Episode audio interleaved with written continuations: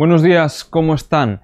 La provincia de Ourense lidera la tasa de muertes por infarto de miocardio en Galicia.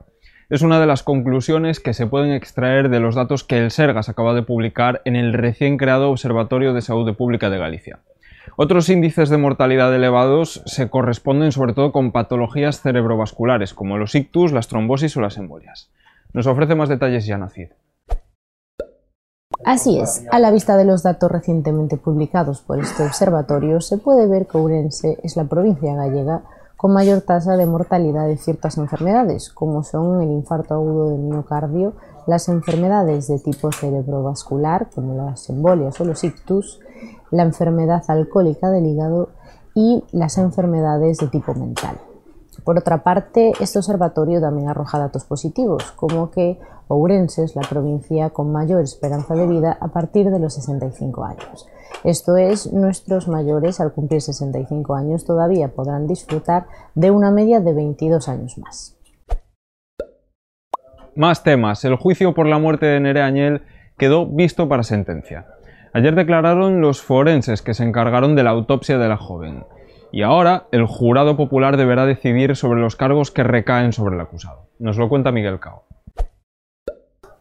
El juicio sobre la muerte de Nerea Añel ha quedado visto para sentencia. En la última sesión, los médicos forenses explicaron que la causa de la muerte de la joven fue un traumatismo vertebral, que se produjo por una caída de esta.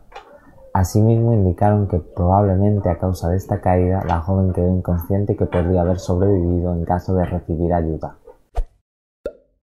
Cambiando de asunto, un parque eólico podría situarse cerca de la ciudad en el límite de la frontera entre la provincia y Lugo. El proyecto salió a información pública esta semana y contempla la instalación de ocho aerogeneradores en San Cristóbal de Cea, aunque se planea construir una línea de alta tensión hasta Belle, donde se emplazará una subestación eléctrica. De momento, como decíamos, está información pública y aún aún debe enfrentarse a las posibles alegaciones que se presenten y al proceso de evaluación ambiental. Más temas. En provincia, Bande reactiva la reforma de la rectoral de Santa Comba.